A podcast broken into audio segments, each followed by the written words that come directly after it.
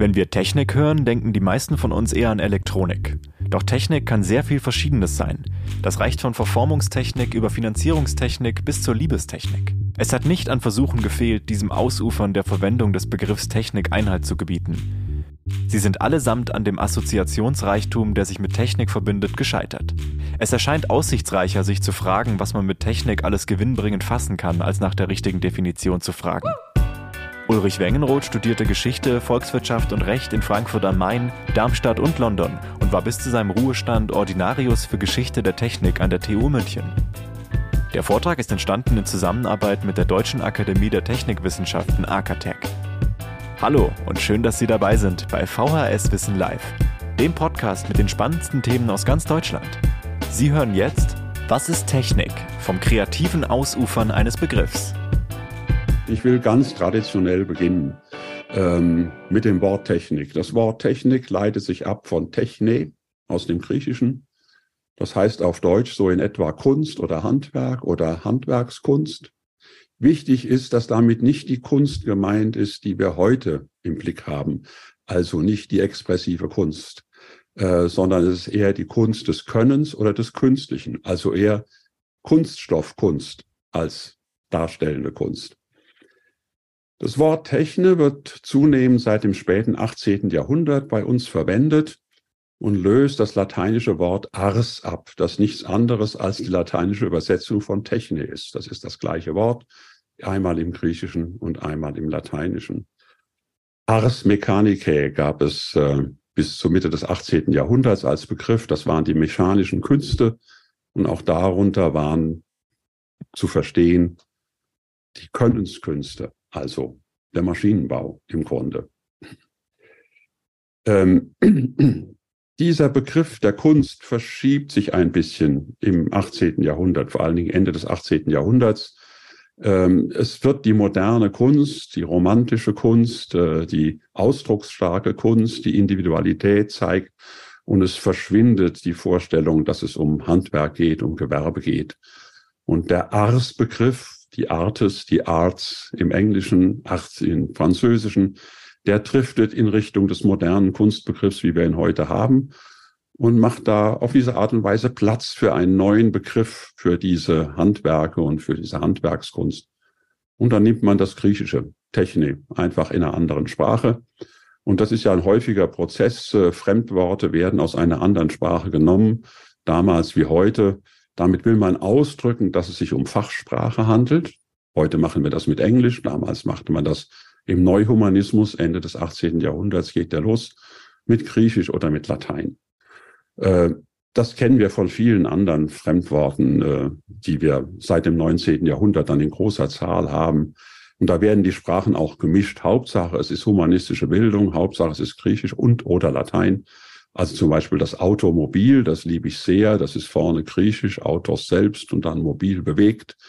Äh, man könnte es auch umdrehen. Man könnte auch den Anfang Latein machen und das äh, Ende griechisch und dann wäre es ein Ipsokinet und kein Automobil. Also das ist reiner Zufall, wie das Ding heute heißt.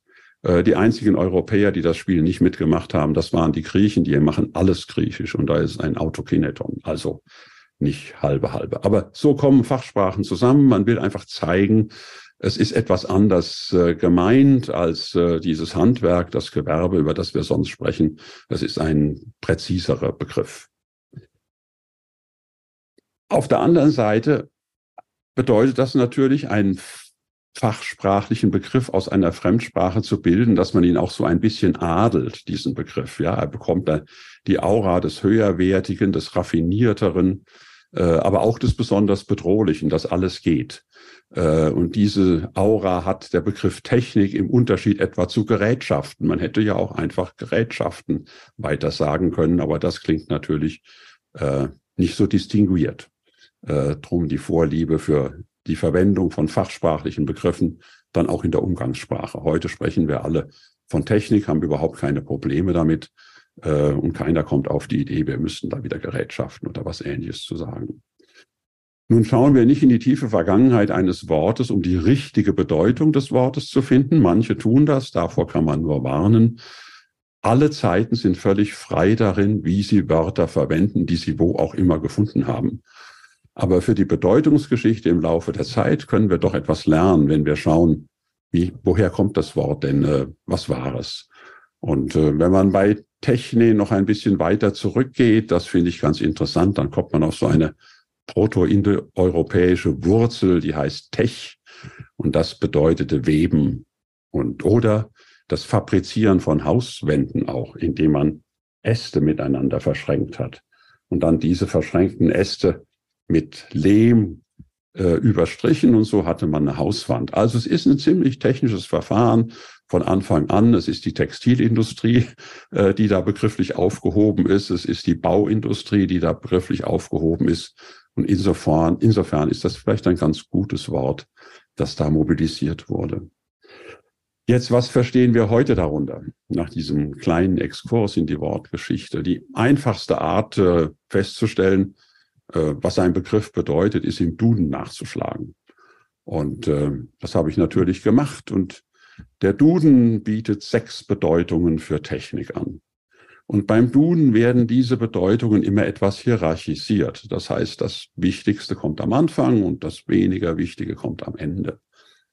Und äh, die erste Bedeutung, die der Duden anbietet, heißt, ich lese es vor, Technik, die Gesamtheit der Maßnahmen, Einrichtungen und Verfahren, die dazu dienen, die Erkenntnisse der Naturwissenschaften für den Menschen praktisch nutzbar zu machen.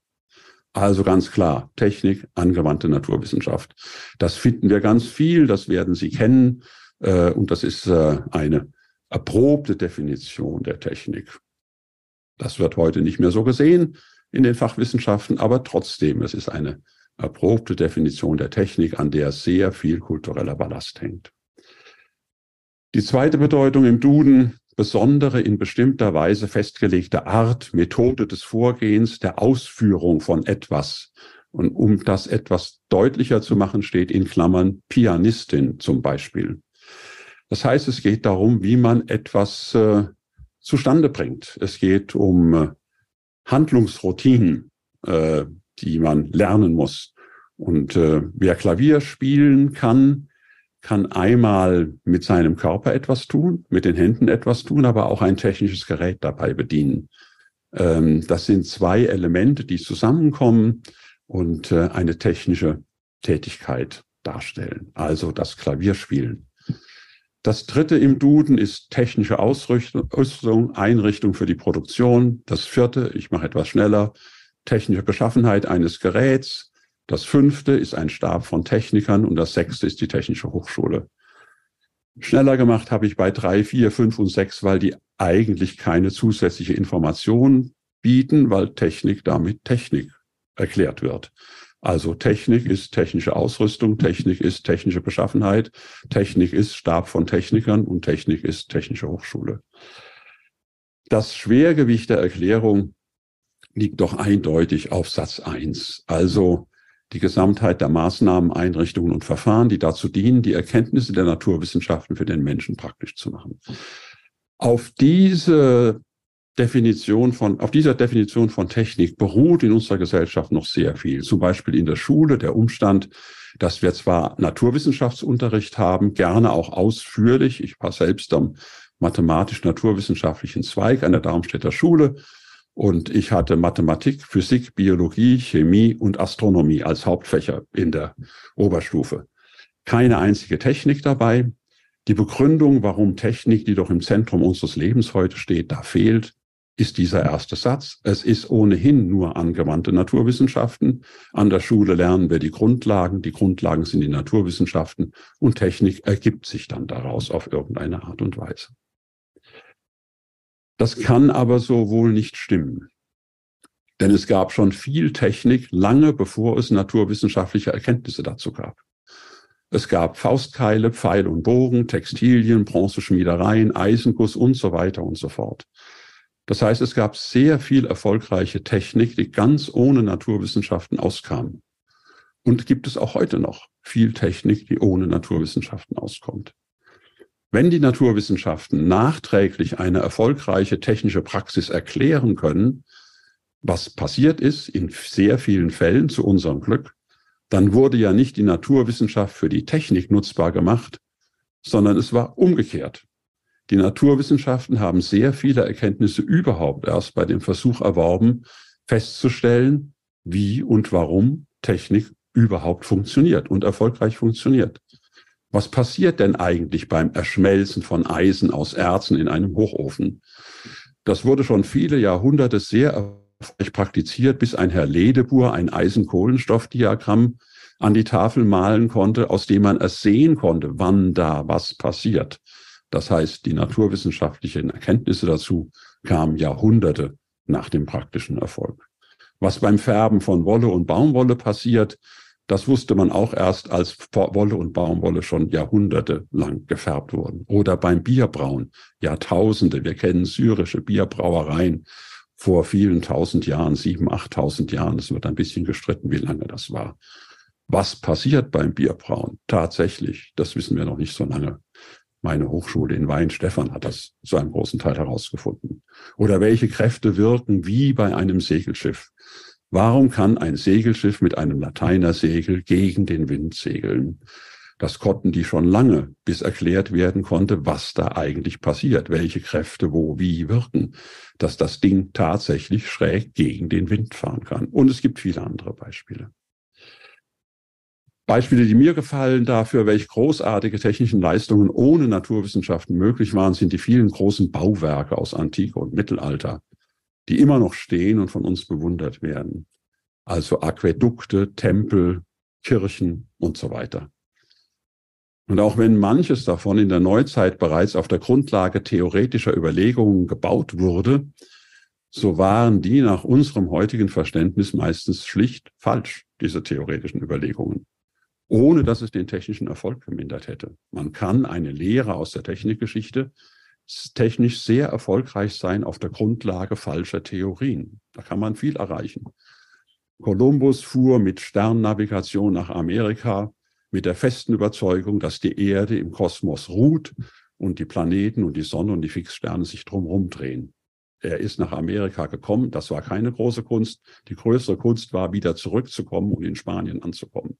Einfach ins Blaue fahren ist einfach, aber zurück.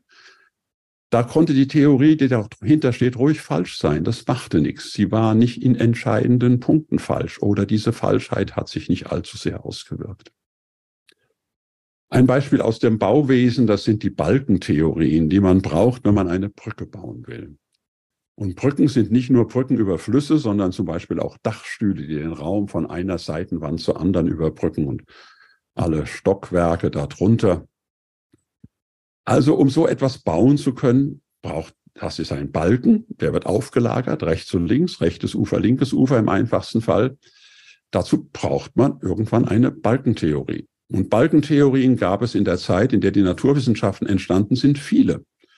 Äh, so zum Beispiel auch von Galileo Galilei, wirklich ein berühmter Begründer unserer modernen Naturwissenschaften. Nur waren diese Balkentheorien alle falsch. Eine heute noch akzeptierte Balkentheorie wurde erst 1826 von Claude Navier in Paris an die Tafel gemalt in Form einer Differentialgleichung. Trotzdem stehen die Brücken von vorher alle, nicht alle noch, aber sehr viele. Der Pont du Gard äh, aus der römischen Zeit steht wunderbar, äh, obwohl es diese, die Theorien dazu nicht gegeben hat. Also, Technik als angewandte Naturwissenschaft ist etwas zu eng. Äh, heute ist natürlich Technik als angewandte Naturwissenschaft sehr häufig der Fall. Überhaupt keine Frage. Aber sie von daher zu definieren, macht historisch keinen Sinn und macht auch in der heutigen Zeit, wie viele Lehrbücher des Maschinenbaus, Konstruktionstechnik, mit denen ich mich ein bisschen auskenne, wunderbar zeigen. Schauen wir nach anderen Definitionen von Technik. Also raus aus dem Wörterbuch. Wörterbücher haben eine sowieso etwas äh, merkwürdige Reputation. Ich kann mir es nicht verkneifen, dass die Blindschleiche aus dem Grimmschen Wörterbuch hier zu zitieren. Da heißt es, die Blindschleiche sei eine blinde, giftige Schlange. Außer eine ist alles falsch. Das Tier ist weder blind noch giftig noch Schlange. Aber fürs Wörterbuch reicht's manchmal. Gut, schaut man in ein richtiges Lexikon. Äh, das bekannteste heute ist natürlich Wikipedia. Was sagt Wikipedia über Technik? Da steht, das Wort Technik stammt von griechisch Technikos und leitet sich ab von Techne, das, was ich am Anfang sagte. Auch zu Deutsch Kunst, Handwerk, Kunstfertigkeit und so weiter. Und Technik kann nun bedeuten, nach Wikipedia, fünf Dinge. Erstens die Artes Mechanicae oder die praktischen Künste, so heißt es auf Deutsch. Sie wurden während des Altertums, des Mittelalters und der Renaissance unter dem Begriff der Technik zusammengefasst. Das mit dem Mittelalter und der Renaissance stimmt nicht so ganz, denn der Technikbegriff kommt erst im 18. Jahrhundert, aber ist nicht so wichtig. Das war dann, ob das Ars oder Techne war, spielt keine Rolle. Im Groben stimmt das.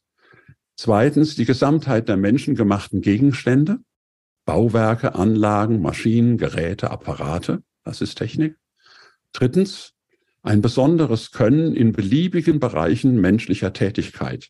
Fertigkeit, Geschicklichkeit, Gewandtheit und so weiter, zum Beispiel körperlich. Technik des Weitsprungs, geistig, Technik des Kopfrechnens, sozial, Technik der Unternehmensführung. Das ist nun ein weites Feld, also ein besonderes Können in beliebigen Bereichen menschlicher Tätigkeit. Viertens, eine Form des Handelns und Wissens in beliebigen Bereichen menschlicher Tätigkeit. Das ist jetzt nicht ein besonderes Können, sondern ein Handeln und Wissen. Und die Beispiele hier sind Planmäßigkeit, Zweckrationalität, Wiederholbarkeit. Also eine etwas abstraktere Beschreibung. Und fünftens, das Prinzip der menschlichen Weltbewächtigung. Das ist jetzt auch ein großes Argument und man denkt natürlich sofort an die Bibel, Moses 1,31, machet euch die Erde untertan. Ja, das steht da schon drin, die menschliche Weltbemächtigung als Aufgabe und insofern steht im ersten Buch Moses schon eine Aufforderung, technisch zu agieren. Dann geht es weiter bei Wikipedia. Es gibt Versuche, diese verschiedenen Bedeutungen auf einen gemeinsamen Grundbegriff zurückzuführen. Doch scheinen die Technikbegriffe zu unterschiedlich, als dass man sie ohne weiteres vereinheitlichen könnte. Im Folgenden werden weitläufige Wortverwendungen vor allem nach zwei, drei und vier beiseite gelassen. Das heißt, die Gesamtheit der menschengemachten Gegenstände wird nicht weiter behandelt. Das besondere Können in beliebigen Bereichen wird nicht weiter behandelt. Die Form des Handelns und Wissens in beliebigen Bereichen wird auch nicht weiter behandelt, sondern eigentlich nur die praktischen Künste, die am Anfang stehen. Diese Einschränkung sagt nichts über den letzten Punkt, das Prinzip der menschlichen Weltbemächtigung. Das kommt aber dann auch später noch. Also diese Definition greift sehr viel weiter aus als die im Duden und zieht dann am Ende den Definitionsrahmen doch wieder eng zusammen. Es wird erst ausgebreitet, was man alles als Technik verstehen kann. Und dann heißt es, aber eigentlich beschäftigen wir uns nur mit diesen praktischen Künsten, äh, mit dem, was so Technik im engeren Sinne auch häufig genannt wird. Was sagen die einschlägigen Disziplinen? Also jetzt waren wir ja im allgemeinbildenden Bereich und äh, da gibt es vom VDI, vom Verein Deutscher Ingenieure, eine Richtlinie mit der Nummer 3780 und die erklärt, was Technik ist. Und der Verein Deutscher Ingenieure hat ganz sicher eine klare Vorstellung davon, was Technik ist. Drei Punkte. Die Menge der nutzenorientierten künstlichen gegenständlichen Gebilde, in Klammer Artefakte oder Sachsysteme. Also Menge, Mengenlehre aus der Zeit kommt's auch. Nutzenorientierte künstliche gegenständliche Gebilde, Dinger. Das zweite, die Menge menschlicher Handlungen und Einrichtungen, in denen Sachsysteme entstehen. Also das Herstellen von diesen Dingern, Artefakte genannt, im Satz davor. Und drittens, die Menge menschlicher Handlungen, in denen Sachsysteme verwendet werden. Also das Verwenden von all diesen Dingern oder Sachsysteme, die auch etwas anderes sein können als reine Artefakte. Das kommt dann im späteren Text. Also hier von dem Verein Deutscher Ingenieure eine weit gefasste Definition, in der vor allem von Sachsystemen, den Wegen zu deren Herstellung und ihrer Verwendung die Rede ist. Das ist die Technik, Sachsysteme, Herstellung und Verwendung. Meine letzte Quelle, sehr professionell, die Enzyklopädie Philosophie und Wissenschaftstheorie. Ein wunderbares vierbändiges Werk, das immer hinter mir steht, äh, das ich sehr liebe. Sehr genau, manchmal auch witzig, was steht da über Technik? Da heißt es, Technik sei die Bezeichnung für die Verfügbarkeit von Mitteln für Zwecke menschlicher Handlungen sowie für die Eigenschaften der Handlungsergebnisse. Das ist jetzt, wie man es von einer solchen Enzyklopädie erwarten kann, ein bisschen abstrakt. Also Verfügbarkeit von Mitteln für Zwecke menschlicher Handlungen. Im Einzelnen wird die Bezeichnung Technik in unterschiedlicher Weise verwendet. Und jetzt wird es genauer. Erstens als Beherrschung eines Handlungsschemas. In Klammern Klavierspiel. Da ist die Pianistin wieder vom Duden. Also das scheint ein beliebtes Beispiel zu sein. Technik ist die Beherrschung eines Handlungsschemas. Eine Möglichkeit. Zweitens, als Bereitstellung oder Beherrschung von Mitteln für feststehende Zwecke nach funktionalen oder zweckrationalen Gesichtspunkten. Da ist jetzt von Dingen, von Artefakten keine Rede. Das ist also offen. Es geht um Mittel für feststehende Zwecke, aber nach funktionalen oder zweckrationalen Gesichtspunkten. Das ist wichtig. Drittens, für die Produkte ingenieurmäßiger Konstruktion und handwerklicher Herstellung von Artefakten durch zweckrationales Handeln. Da sind jetzt die Sachen, die bei Wikipedia dann nur noch präferiert wurden, äh, die auch als Sachsysteme beim VDI eine wichtige Rolle spielen. Also es geht um die ingenieurmäßige Konstruktion und handwerkliche Herstellung von Artefakten. Das, was Ingenieure und Handwerker zustande bringen. Das nur die Ingenieure konstruieren und die Handwerker nur herstellen, das würden die Handwerker sofort bestreiten. Und auch die Ingenieure werden bestreiten, dass sie nichts herstellen, dass sie das den Handwerkern überlassen. Aber sei es drum. Wir wissen, was gemeint ist. Auch dies ist wieder eine sehr weit gefasste Definition. Doch Beherrschung, Funktionalität und Zweckrationalität stehen im Vordergrund. Es geht um Beherrschen, Funktionalität und Zweckrationalität. Man kann zusammenfassend auch sagen, dass es um die Fähigkeit geht, Wirkungsketten in Gang zu setzen und zu beherrschen. Ganz wichtig, das zu beherrschen, nicht irgendwie laufen lassen. Wirkungsketten, die aus sehr heterogenen Elementen bestehen können. Also Klaviermechanik und pianistisches Können in diesem Beispiel, wie auch beim Duden. Das sind heterogene Elemente. Also eine Pianistin ist etwas völlig anderes als ein mechanisches Klavier. Aber sie wirken zusammen. Zweckrationalität verweist nicht nur auf Funktionalität, sondern auch auf sparsame Verwendung der Mittel für den angestrebten Zweck. Es ist nicht zweckrational, Ressourcen zu verschwenden, sondern zweckrational ist es, auf dem kürzesten, direktesten Weg zum Ziel zu kommen. Ausgedrückt wird das gemeinhin als Wirkungsgrad. Das ist Ertrag geteilt durch den Aufwand, der heilige Kral ingenieurwissenschaftlichen Arbeitens. Ein ökonomisches Prinzip natürlich. Und über allem steht die Notwendigkeit, den Prozess zu beherrschen, Technik ist eine Top-Down-Angelegenheit. Und das ist ganz wichtig. Ja, es geht von oben nach unten. Es wird nicht diskursiv entwickelt, äh, sondern es wird exekutiert. Die Frage, ist Technik eine Sache, eine Tätigkeit oder eine Eigenschaft? Nur nach den vorgestellten Definitionen ist sie alles drei. Sie wird hier als Sache präsentiert, sie wird als Tätigkeit präsentiert und als Eigenschaft. Als was wir sehen, äh, ist eine Frage der Perspektive, unter der wir sie betrachten. Und die wird, beziehungsweise die Perspektiven werden, denn es können auch mehrere auf einmal sein, im Kontext meist von alleine deutlich. Sie können das an mir überprüfen. Ich werde im folgenden Mal von Technik als Sache, mal als Tätigkeit und mal als Eigenschaft und öfters auch als alle drei sprechen. Und ich vertraue darauf, dass sie das auch ohne expliziten Hinweis jeweils richtig verstehen werden.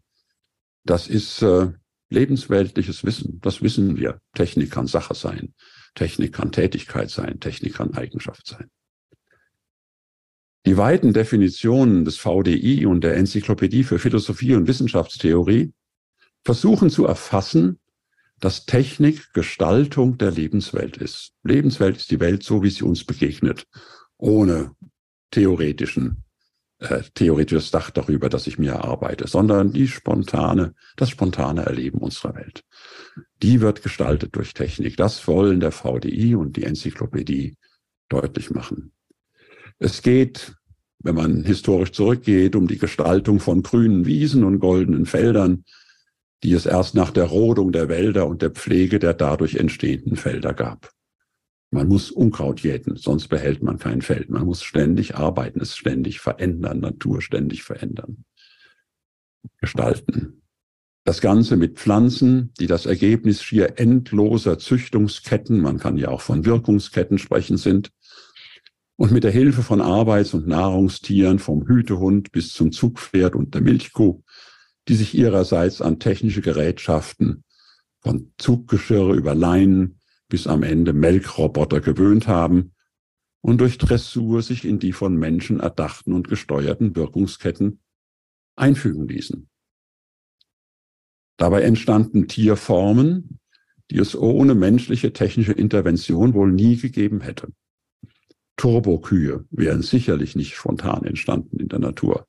Und die vielen Hunderassen, die wir haben, sicher aus den Wölfen auch nicht. Und so weiter. Und die Wildformen, Tiere genauso wie Pflanzen, wurden aus dem menschlichen Siedlungsraum verdrängt, so sich diesem, sie sich diesem nicht erfolgreich anpassen konnten bleiben konnte, wer nicht störte oder zur Unterhaltung gefiel.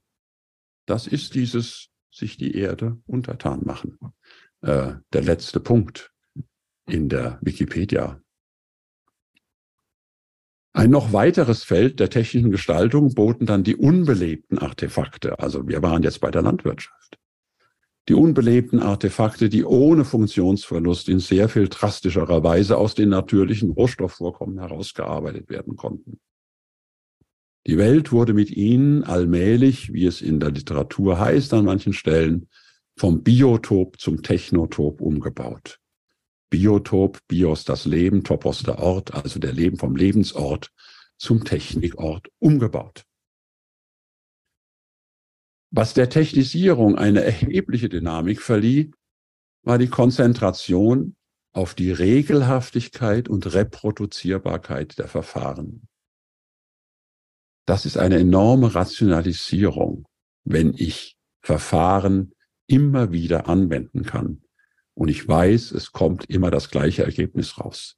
Wenn ich die Regeln kenne, mit denen ich die Reproduzierbarkeit erreiche.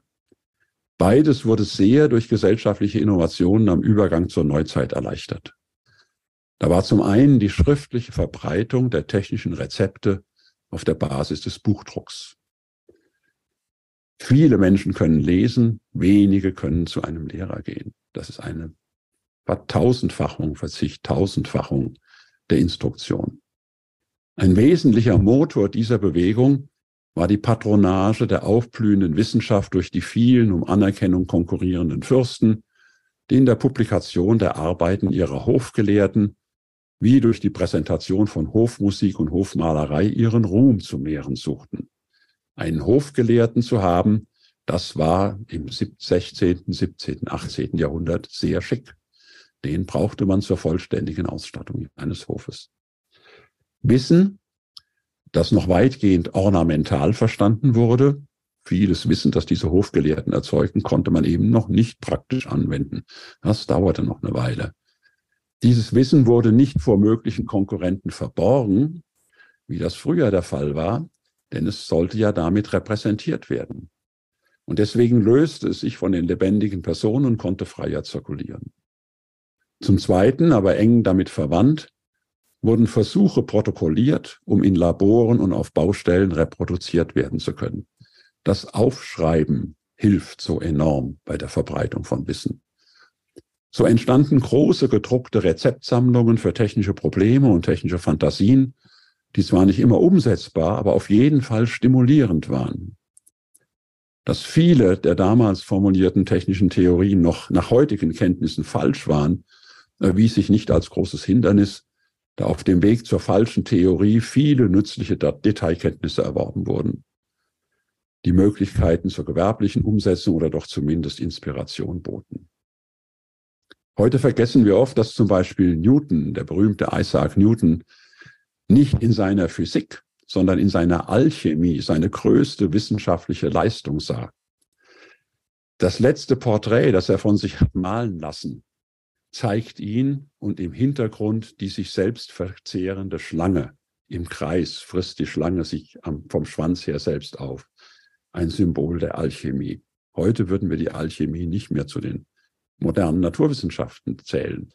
Aber in diesen alchemischen Bemühungen, die auf einer sicherlich völlig falschen theoretischen Grundlage und falschen Grundannahmen beruhen, bei dieser Arbeit wurden eben sehr viele gute Erfahrungen gemacht, kleine Lösungen gefunden, die man dann doch nutzen konnte.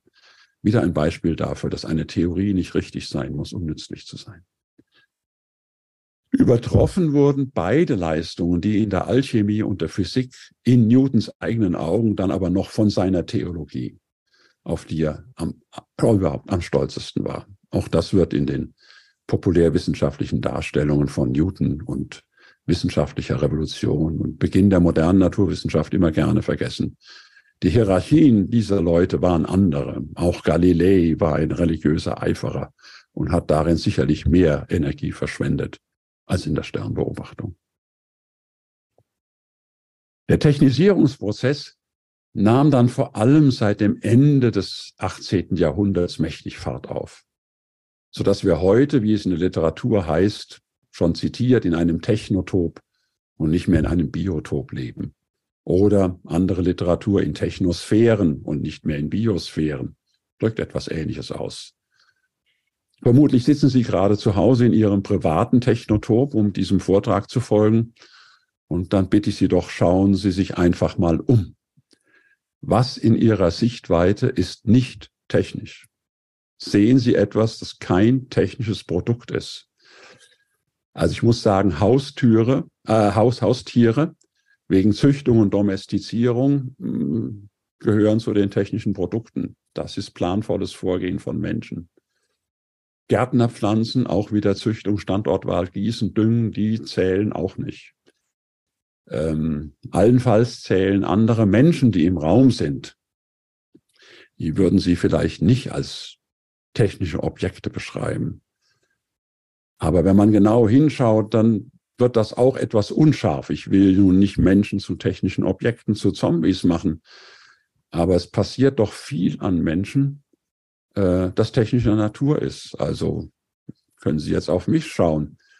Ich gehe regelmäßig zum Friseur und lasse mir mit äh, einem Edelstahlgerät die Haare schneiden. Die sehen ganz anders aus, wenn ich sie ließe. Ähm, manche Leute, viele Leute lassen sich die Haare auch färben ähm, ich habe mich rasiert. Ich sehe ganz anders aus, wenn ich das nicht täte und habe dazu ein elektrisches Gerät wieder mit Edelstahlklingen benutzt. Ich trage ein Hemd und einen Pullover. Die kommen aus der Textilindustrie, die Farben kommen aus der chemischen Industrie, die Apparaturen kommen aus der chemischen Industrie. Sie sind äh, in einer Fabrik geschnitten, äh, zurecht, die Teile zurechtgeschnitten und das Ganze zusammengenäht worden und so weiter und so fort. Das heißt, ich bin ein sehr technisiertes Wesen. Ich bin vielleicht nicht Technik, aber es ist doch sehr viel Technik an mir, in mir und sie konstituiert mich. Und das geht bis in den Körper hinein. Also schauen Sie sich diese Hand an. Das ist nicht die Hand eines über 70-jährigen Allesfressers. Das bin ich, biologisch, ja. Äh, diese Hand gibt es nur, weil ich seit Jahrzehnten enorme technische Unterstützung habe, die meine Hand schont. Das Essen wird technisch hergestellt. Äh, ich bewege mich äh, mit sehr viel technischer Hilfe durch die Welt. Wenn ich Dinge anfasse, habe ich Greifhilfen, Handschuhe und so weiter. Wenn Sie wissen wollen, wie die Hand eines älteren Allesfressers aussieht, aus unserer größeren Spezies, dann schauen Sie sich die eines Gorillas im Zoo an. Und der ist höchstens ein Drittel so alt wie ich, also sehr viel jünger. Das heißt, diese Hand ist ein technisches Produkt. Sie hat ein natürliches Substrat, aber so wie sie aussieht, das ist überhaupt nur technisch machbar. Andere Arten, um über die Allgegenwärtigkeit von Technik zu sprechen, andere als jetzt von einem Technotop zu sprechen oder Technosphären, sind in der Technik die Textur unserer Lebenswelt zu sehen. Das finden Sie auch in der Literatur. Also die Textur unserer Lebenswelt ist Technik. Damit ist die ganze Lebenswelt technisch geformt, überformt. Oder aber in der Technik das Medium menschlicher Interaktion zu verstehen. Und das ist nicht nur unser Zoom-Meeting hier. Wir sind ein klassisches Beispiel für das Technik als Medium menschlicher Interaktion. Wir sind weit verteilt äh, im Land und wir können miteinander kommunizieren. Auf jeden Fall ist nach all diesen Metaphern Technik nicht mehr ein Bestandteil unserer Welt neben vielen anderen, sondern ein Strukturprinzip. Und das hat schwerwiegende Folgen für das Definitionsproblem. Für das Definitionsproblem, was ist Technik? Wenn wir in einem Technotop leben, um bei diesem Begriff zu bleiben, dann ist die Definition von Technik als die Artefakte, die uns umgeben, das war ja eine, fast schon so etwas wie eine Landkarte im Maßstab eins zu eins mithin wenig nützlich. Als ich Sie vorhin aufgefordert habe, schauen Sie sich mal in Ihrem Zimmer um.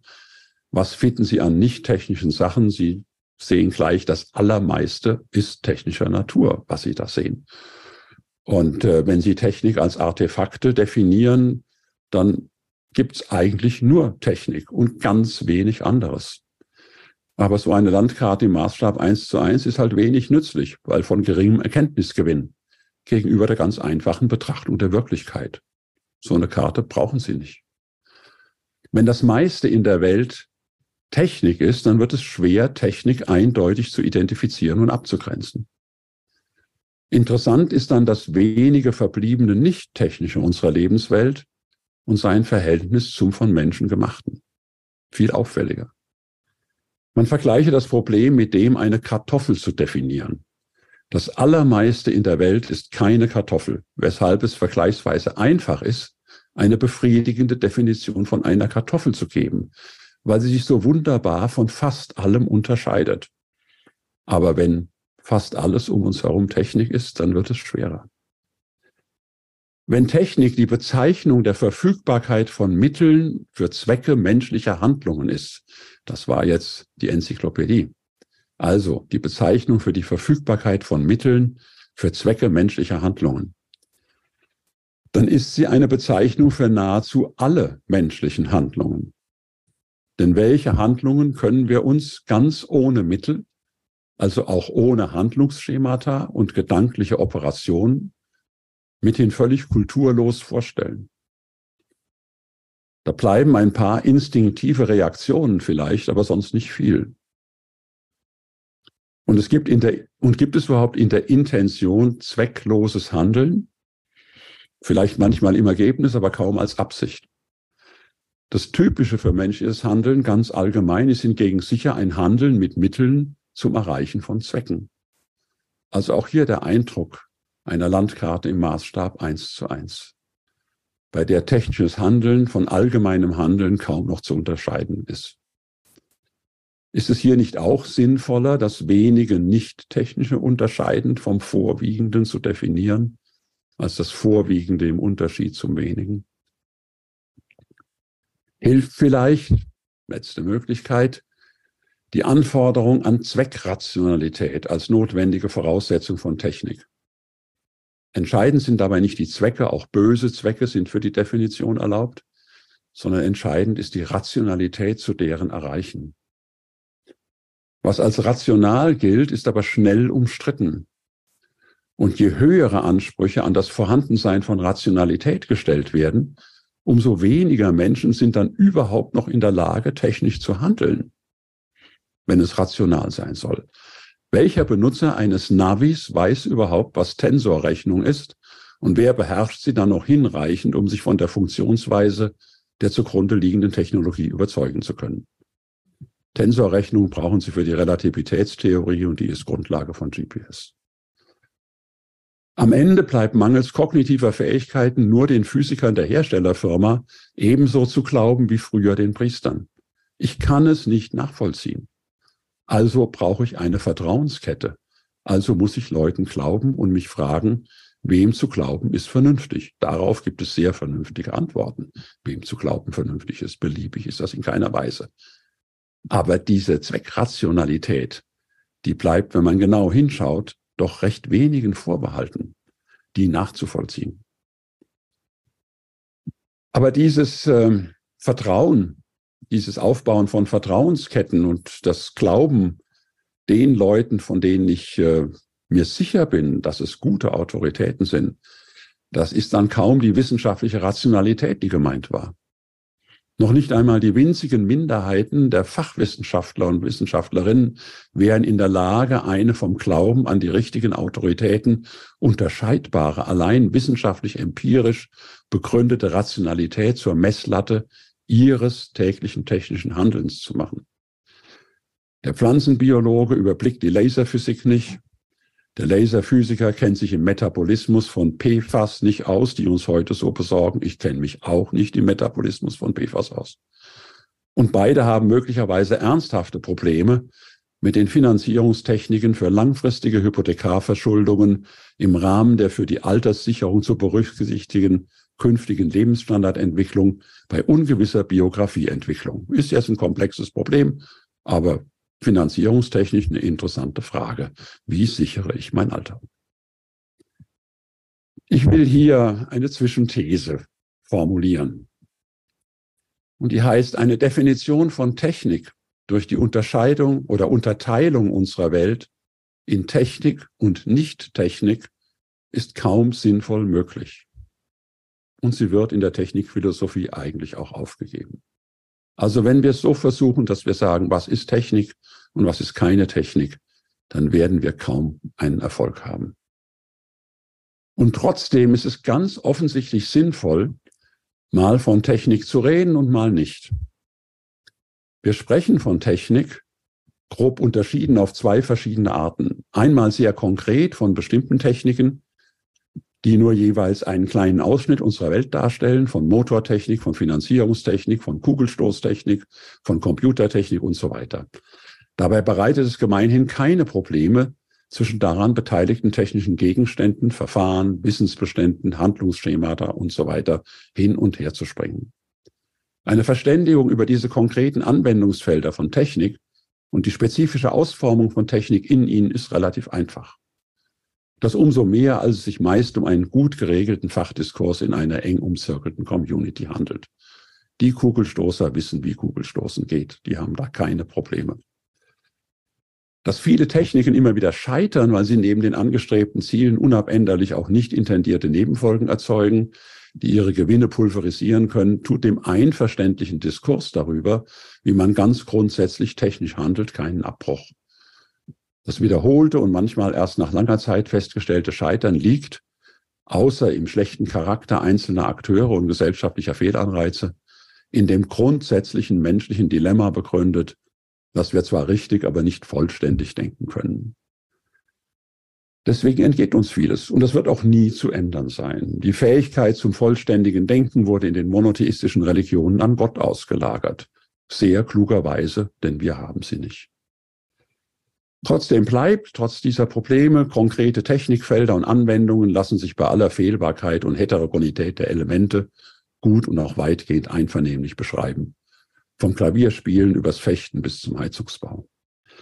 Die zweite Art von Technik zu reden ist dagegen nicht konkret, sondern Anwendungsfelder übergreifend. Es geht um das Technische als Eigenschaft oder Charakteristik unserer Lebenswelt nicht um den Umgang mit abgegrenzten Sachsystemen, einer kleinen Ansammlung konkreter Dinge zum Erreichen konkreter Ziele, sondern um eine Lebenshaltung, einen Umgang mit uns selbst, individuell wie als Gesellschaft. Und hier wird es schnell sehr viel konflikthafter und widersprüchlicher. Und damit komme ich auch langsam in Richtung Ende. Schauen wir uns zunächst das Problem auf gesellschaftlicher Ebene an. Die in konkreten Technikfeldern angestrebten technischen Eigenschaften von Regelhaftigkeit und Reproduzierbarkeit im Sinne von, wenn du B willst, dann tue A und verwende dazu die Mittel M. Diese Eigenschaften von Regelhaftigkeit und Reproduzierbarkeit werden in der Loslösung von konkreten Anwendungen, in denen sie sich durch x-fach wiederholte erfolgreiche Verfahren bewährt haben, zu bodenlosen, nicht konkret rückgebundenen Ideologien. Der in konkreten Technikfeldern etablierte, sehr eng umschriebene Richtigkeitsanspruch wird über jeden empirischen Nachweis hinaus verallgemeinert. Daraus abgeleitet wird eine technische Ästhetik für Problembeschreibungen und Problemlösungen. Es sieht technisch aus. Ohne konkrete, leicht zu beobachtende Anwendung und damit ohne Nachweis der Wirksamkeit wird postuliert, Probleme jeder Art ließen sich in der Form, wenn du B willst, dann tue A und verwende dazu die Mittel M, also technisch lösen. Und diese Lösung sei darüber hinaus objektiv richtig, also nicht weiter begründungspflichtig. Dass drei mal vier zwölf ist, muss ich nicht weiter begründen. Die Suche nach technischen Lösungen gesellschaftlicher Probleme ist damit die Suche nach einer Lösung, die sich einer anderen Bewertung als der ihrer Funktionalität im Rahmen des Pflichtenheftes, in dem das Ziel definiert ist, entzieht. Wenn das Ziel jedoch nicht von außen umfassend zu definieren ist und selbst mitredet, was ihm behagt oder auf das mit ihm verstand, veranstaltete Verfahren zurückwirkt, wenn also das Objekt nicht Objekt, sondern Subjekt ist, brechen die Voraussetzungen für Regelhaftigkeit und Reproduzierbarkeit zusammen. Der Versuch, doch noch irgendwie durchzusetzen, ist dann Gewalt. Man denke an Chinas Null-Covid-Strategie. Gewalt über Individuen, die ihnen angetan wird. Technik als Beherrschung von Mitteln zum Erreichen von Zielen funktioniert nur, wenn sich dieser für den Erfolg notwendigen Herrschaft nichts entgegenstellt oder sich ihr nicht subversiv entzieht. Freie Menschen sind als Objekte technischer Bemühungen daher wenig geeignet und lassen das auch oft schon vorab wissen. Auf der individuellen Ebene. Technik ist kein warmer Begriff, eher kühl. Er drückt nicht Wohlempfinden, sondern gefühllose Funktionalität aus. Und darin, darin unterscheidet sich im modernen Sprachempfinden das griechische Techne von dem lateinischen Ars, das zu unserer Kunst wurde. Technik ist moralisch und ästhetisch empfindungslos Kunst ist genau das nicht. Dass etwas technisch sei, sagt nichts über die wichtige Frage aus, ob es gut oder schlecht ist. Für wen es gut oder schlecht ist. Auf keinen Fall ist es inhärent gut. Man kann sich moralisch und emotional nicht auf Technik verlassen. Man muss eher wachsam sein und sie kontrollieren. Dann kann sie auch sehr nützlich sein. Die Technik des Klavierspiels zu beherrschen heißt noch nicht, dass die Musik auch schön und berührend klingt. Die Technik des Brustschwimmens zu beherrschen garantiert noch kein genussvolles Schwimmen. Die Beherrschung der Technik ist für viele Aktivitäten eine notwendige, aber keine hinreichende Bedingung. Technik alleine ist immer unfertige Aktion.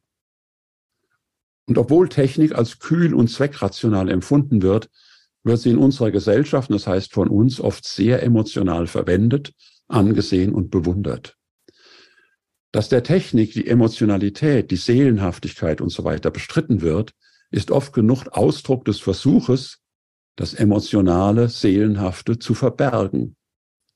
Vorgeschobene Zweckrationalität ist oft genug Schutzschild für uneingestandene oder versteckte Gefühle. Wir wollen kühl und nüchtern erscheinen lassen, was in Wirklichkeit warm und empfindsam ist.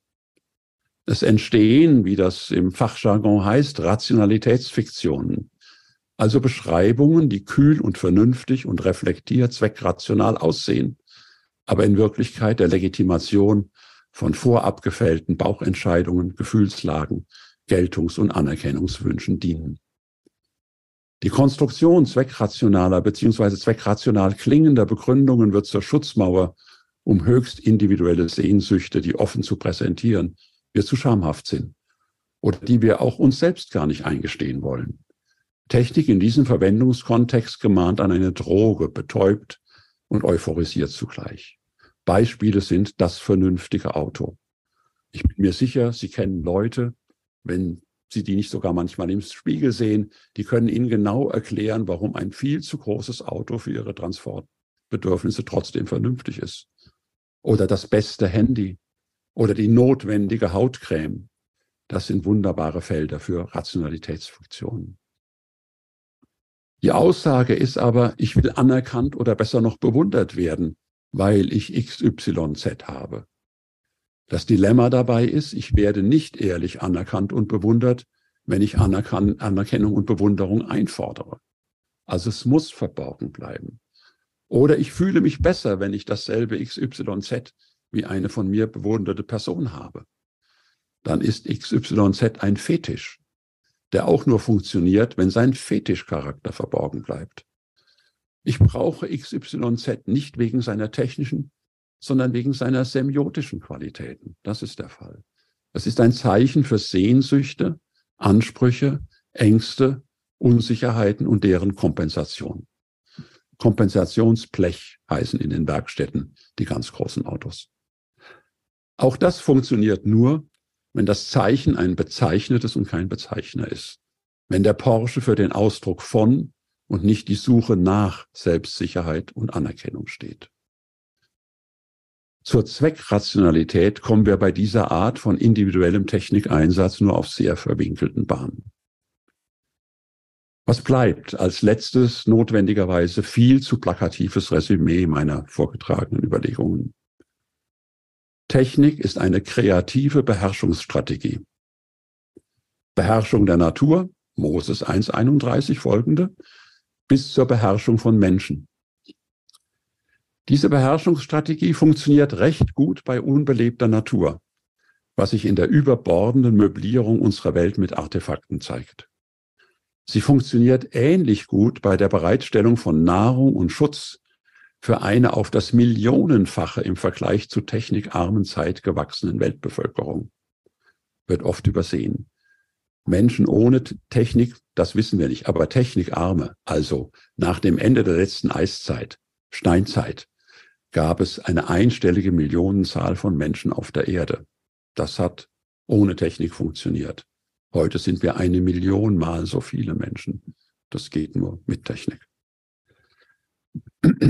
Die Beherrschungsstrategie funktioniert mit manchmal ungemütlich langen Rückkopplungszeiten in schwer vorhersehbarer Weise bei dynamischen Naturprozessen, was sich an der Umwelt zeigt. Und sie funktioniert gar nicht gut und artet bisweilen in Gewalt aus bei bewussten Subjekten mit Eigensinn, also bei uns Menschen. Ich danke Ihnen.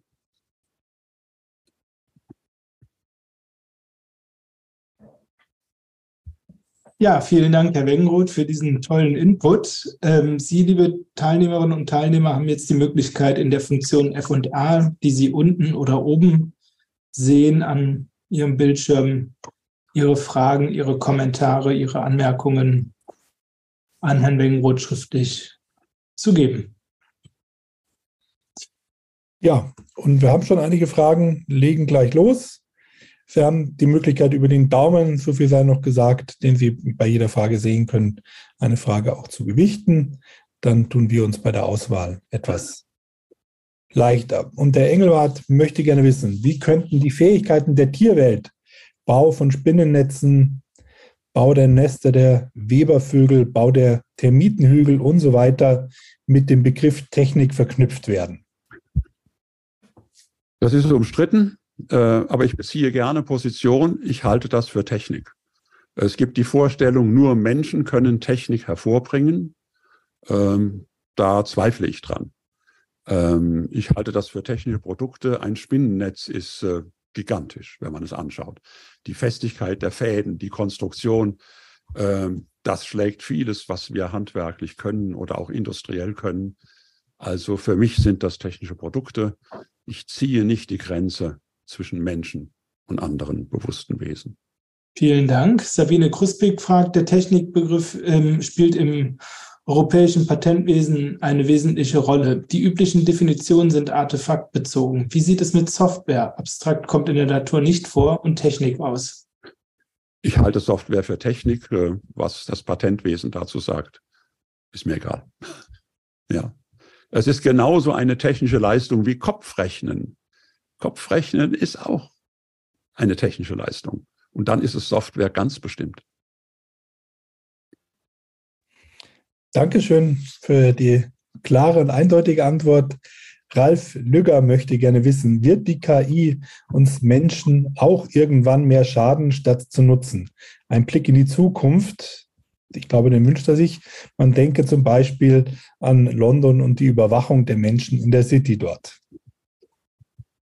Nun kann ich mich jetzt ganz schnell rausreden und sagen, ich bin als Historiker zuständig für die Vergangenheit und fachlich nicht zuständig für die Zukunft.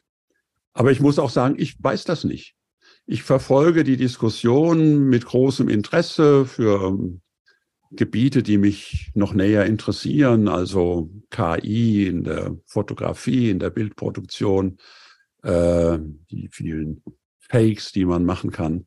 Aber ich habe nicht genug Kenntnisse, dass ich mit fester Stimme sagen könnte, wie das wohl werden wird. Wir wissen es sowieso nicht, wie es werden wird. Also was man dann nur kann, man kann nur begründete Vermutungen abgeben. Aber selbst dafür reichen meine Kenntnisse nicht aus. Ich halte das für eine offene Kiste, äh, die uns noch sehr überraschen wird. Mhm, vielen Dank. Wie kann man Technik von Technologie abgrenzen? Nun sprachlich äh, Technologie, das ist der Logos von Technik. Ja, also wenn man mal das Wort aufdröselt, Technik, äh, Kunst, Handwerk und so weiter. Wenn man im Deutschen diese Buchstaben IK dranhängt an solche Fremdworte aus dem Griechischen, also ik, dann kann man das übersetzen grob mit Kunde. Also Physis ist die Natur, Physik ist die Naturkunde. Logos ist der Verstand, Logik ist die Verstandeskunde. Techne ist äh, die handwerkliche Kunst und Technik, das ist dann die Kunde, wie man das macht. Das ist nicht, noch nicht die Wissenschaft, wie man das macht, aber dann weiß man, wie es geht. Wenn man jetzt Technologie bildet, dann hat man Logos daran, den Verstand. Also Technologie, das ist der Verstand von der Technik. Das ist das Wissen über die Technik und nicht die Technik selbst. Es wird nicht in allen Sprachen so verwendet. Also zum Beispiel im Englischen sagt man Technology und meint genau dasselbe, was wir mit Technik meinen.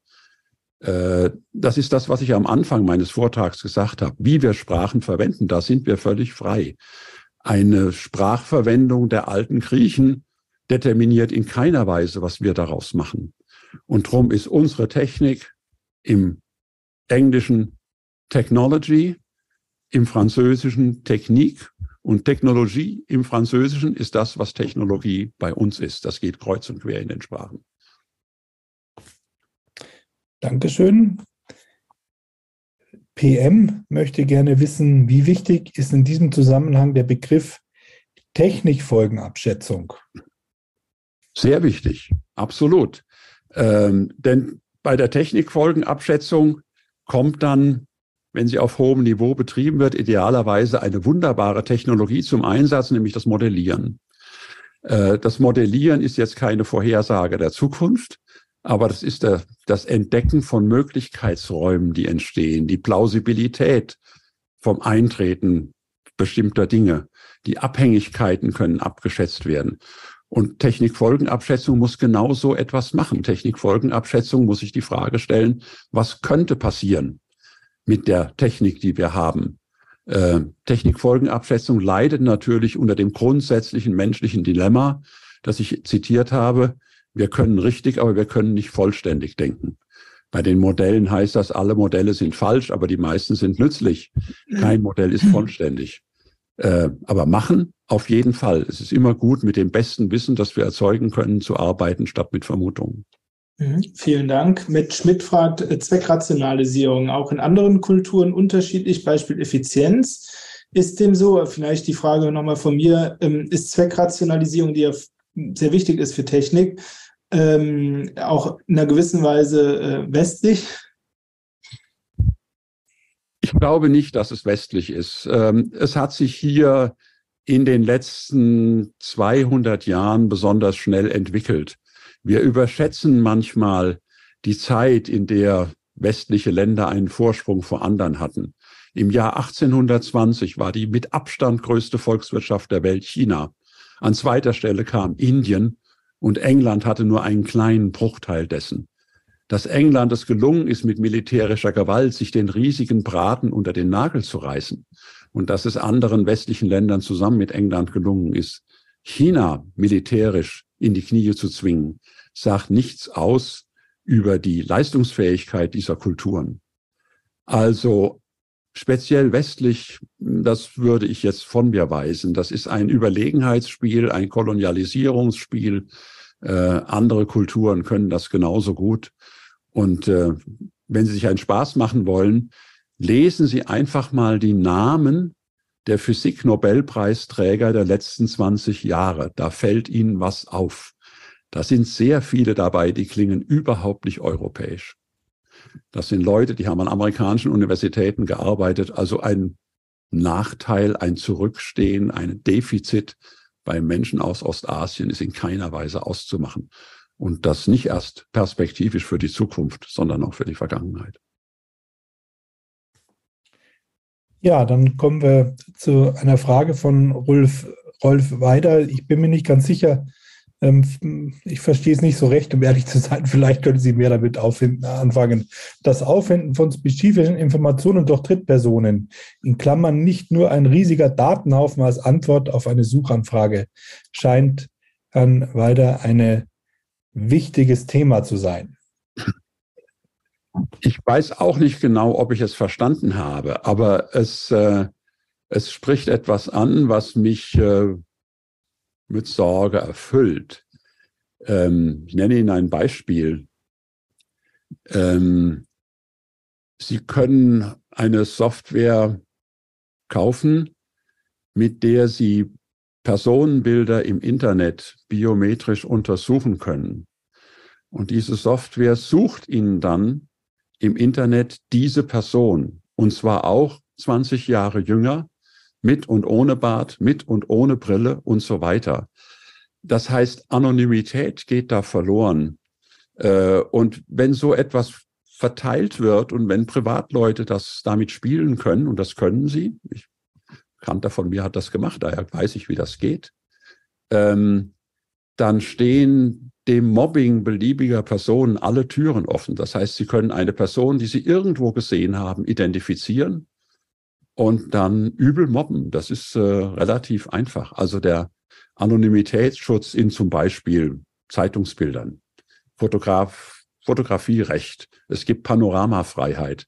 Sie dürfen, wenn Sie in Urlaub fahren, auf dem irgendeinem Platz in Florenz oder Venedig äh, fotografieren und da sind dann 20 Leute drauf. Äh, das ist überhaupt kein Problem. Sie kriegen den Platz nicht menschenleer oder der Marienplatz hier in München, den kriegen Sie nicht menschenleer. Das können Sie machen. Aber wenn Sie solche Software haben, dann können Sie einzelne Personen, die Sie aus irgendeinem Grunde interessieren oder irritieren, identifizieren äh, und angehen. Und äh, das ist bedrohlich. Ja. Ist die Vision von Brave New World eine konsequente Idee der Folgen von Technik? Das ist eine Art, eine Art von möglicher Technikfolgenabschätzung. Ja, äh, und wir sehen ja auch einige Elemente von Brave New World äh, in unserer Zeit und wir sehen auch Bedrohungen von Brave New World. Also äh, Nachrichtenmanagement, denken Sie an das, was wir erzählt bekommen, was im russischen Fernsehen gesendet wird, welche Talkshows da laufen, wie der Kriegsverlauf geschildert wird. Das ist von Brave New World nicht so weit weg. Ja, U und E aus Erfurt meinen, sollte in der Technik alles erlaubt sein, was möglich ist? Nein. Nein. Äh, das ist eine, eine häufig gestellte Frage. Und es wird dann manchmal gefragt, gibt es in der Technikgeschichte ein Beispiel dafür, dass eine technische Entdeckung, weil sie gefährlich erschien oder wie auch immer, verschwiegen wurde? dann heißt es, es wird doch nichts verschwiegen. Es ist doch alles verraten worden und alles wird benutzt. Die Antwort ist zu kurz. Wenn es gelungen ist, etwas zu verschweigen, wissen wir es nicht. Diese Frage können wir überhaupt nicht vernünftig beantworten. Ähm, und es gibt so ein paar Beispiele, wo sowas versucht wurde. Also eins, was mir gerade einfällt, ich muss jetzt sehr tief graben in meinem Kopf, hat was zu tun mit dem deutschen Atombombenprogramm im Zweiten Weltkrieg. Eine wichtige Frage war, wie kommen wir zu dem angereicherten Uran? Wie kommen wir zu Plutonium? Was wir für Bomben brauchen? Bauen wir einen graphitmoderierten Reaktor, also mit Kohlenstoff, oder einen mit Schwerwasser? Die Amerikaner haben einen graphitmoderierten gebaut, sind zum Ziel gekommen, auch relativ rasch. Äh, die Deutschen haben einen schwerwassermoderierten Reaktor gebaut. Und äh, ein amerikanischer Physiker hat einen Artikel mal geschrieben vor 20 Jahren, in dem er sagte, ein Chemiker, der feststellen sollte, wie groß der Einfangquerschnitt für Neutronen in Graphit und in schwerem Wasser ist. Also was das technisch ist, ist egal. Also das muss man wissen. Ähm, dieser Einfangquerschnitt hat letzten Endes die Auskunft gegeben, auf welchem Weg kommen wir schneller voran. Der habe seine Messprotokolle frisiert und schweres Wasser als Antwort abgegeben, wohl wissend, dass das länger dauert. Also das ist so eine Geschichte, die ich weiß. Dazu gibt es einen Artikel von einem amerikanischen Physiker, den ich zum Teil fachlich kaum verstehe, muss ich gestehen. Aber das ist mir in Erinnerung geblieben. Aber grundsätzlich gilt, natürlich darf man nicht alle Möglichkeiten nutzen. Äh, man muss versuchen, es zu verhindern. Und es werden ja auch Möglichkeiten stillgesetzt. Also unser Land äh, steigt aus der friedlichen Nutzung der Atomenergie aus. Was man davon hält, ist völlig egal. Aber es ist ein deutlicher Nachweis, dass Möglichkeiten, die bestehen, einfach wissend nicht genutzt werden. Und es werden auch ganz viele Technologien, die entwickelt werden, dann irgendwann mal einfach verboten. Ja, also mit DDT können Sie heute nicht mehr rumspritzen, wie Sie wollen. Das wird einfach verboten. Das wirkt immer noch gegen Insekten. Und äh, das ist auch kein schlechtes Anliegen, gegen Insekten vorzugehen. Äh, das sind sehr tödliche Tiere. Äh, Gab es eine Metastudie, wenn ich das Kleine noch zu beifügen kann, vor kurzem, es werden im Jahr etwa 30 Menschen von großen Landraubtieren getötet, also Löwen, äh, Wölfe, Bären und so weiter. Aber es werden im Jahr 830.000 Menschen von Mücken getötet. Also es gibt schon noch einen Grund, diese Mücken umzubringen. Das hat natürlich viele Nebenfolgen, die wir nicht mögen und die Vögel singen nicht und sonst was, ja. Ähm, aber das ist eine Möglichkeit, die wir uns versagen, wegen dieser vielen nicht intendierten Nebenfolgen. Ja klar, das passiert oft, dass Möglichkeiten nicht genutzt werden. Aus gutem Grund. Das war Was ist Technik? Vom kreativen Ausufern eines Begriffs. Ein Vortrag von Professor Dr. Ulrich Wengenroth. Er fand am 28. Februar 2023 statt. Wir würden uns freuen, wenn Sie dem Podcast folgen oder ihn abonnieren auf Spotify, Apple Podcast und allen anderen gängigen Podcast-Plattformen sowie auf YouTube. VHS Wissen Live ist jetzt auch auf Facebook. Abonnieren Sie uns und verpassen Sie keine Veranstaltungen und keine Veröffentlichungen mehr. Bis zum nächsten Mal.